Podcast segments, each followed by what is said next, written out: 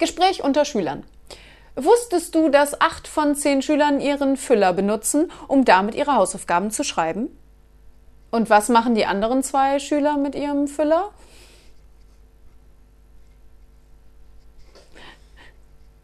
Das wollen wir nicht wissen. Nee. Damals im Ferienlager.